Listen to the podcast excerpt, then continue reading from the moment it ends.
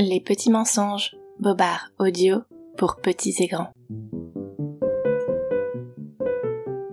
Coucou toi, tu écoutes Les petits mensonges. Sais-tu pourquoi les autruches mettent leur tête dans le sable? Non, moi non plus, mais laisse-moi te raconter un petit mensonge à ce propos.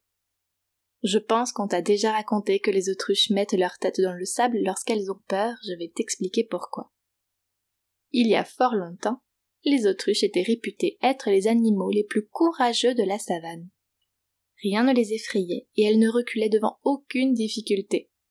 Par exemple, lorsqu'un faible autruchon était pourchassé par une lionne affamée, sa maman raisonnait la chasseuse en la charmant de ses longs cils. Une autruche seule pouvait faire reculer une horde de babouins en déployant courageusement ses ailes massives et noires. Les plus joueuses d'entre elles défiaient les guépards à la course et gagnaient sans craindre de vexer leurs adversaires aux dents pointues. Certes, les autruches étaient très courageuses, mais elles étaient également vaniteuses. Ainsi, fiers de leurs exploits, il n'était pas rare de les entendre fanfaronner et de raconter leurs prouesses à qui voulait les écouter. Il existait dans la savane un être qui avait tout entendu des histoires des autruches mais qui jamais n'avait voulu les écouter. Malheureusement pour lui, jamais non plus il n'avait eu la possibilité de s'éloigner des bavardages lassants des orgueilleux oiseaux. En effet, le roi Baobab, arbre millénaire et sage, avait lui aussi réalisé des exploits sans jamais s'en vanter. Pendant toutes ces années, son écorce et ses fruits avaient nourri les affamés.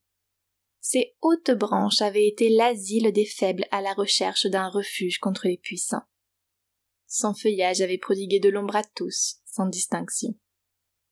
Peut-être que le roi Baobab était un peu jaloux de l'attention que recevaient les autruches. Il demanda de l'aide à son ami le vent. Va, aussi vite et aussi fort que tu le peux, trouve les autruches. Vole leur courage, nous verrons bien si leur jacasserie persiste. Ainsi fit le vent.